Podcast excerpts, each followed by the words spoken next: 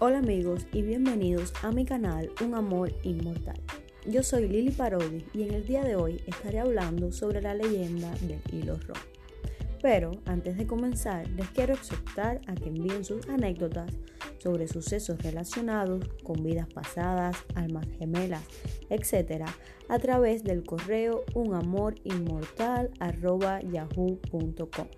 Repito, unamorinmortal.yahoo.com. Recuerden que cada semana estaremos compartiendo de forma anónima sus historias. Ahora sí, empecemos. Cuenta la leyenda que en la luna vive un anciano que cada noche sale a conocer a los recién nacidos y atarles un hilo rojo a su dedo meñique. Un hilo rojo invisible que conecta a aquellos que están destinados a conocerse a pesar del tiempo, del lugar o las circunstancias. Un hilo que guiará a todas esas almas para que nunca se pierdan. Se dice que el hilo puede tensarse o enredarse, pero jamás podrá romperse. Existe una leyenda japonesa que versa así. Hace mucho tiempo, un emperador se enteró de que en una de las provincias de su reino vivía una bruja muy poderosa, quien tenía la capacidad de poder ver el hilo rojo del destino y la mandó a traer ante su presencia. Cuando la bruja llegó, el emperador le ordenó que buscara el otro extremo del hilo que llevaba atado al meñique y lo llevara ante la que sería su esposa. La bruja accedió a esta petición y comenzó a seguir y seguir el hilo. Esta búsqueda los llevó hasta un mercado, en donde una pobre campesina con una bebé en los brazos ofrecía sus productos.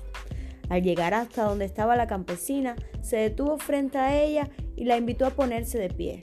Hizo que el joven emperador se acercara y le dijo, aquí termina tu hilo. Pero al escuchar esto, el emperador enfureció creyó que era una burla de la bruja.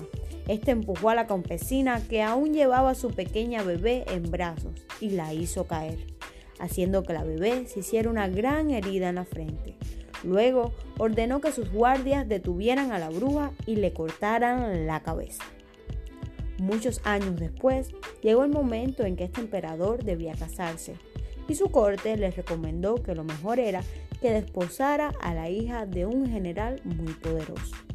El emperador aceptó esta decisión y comenzaron todos los preparativos para esperar a quien sería después la elegida como esposa del gran emperador.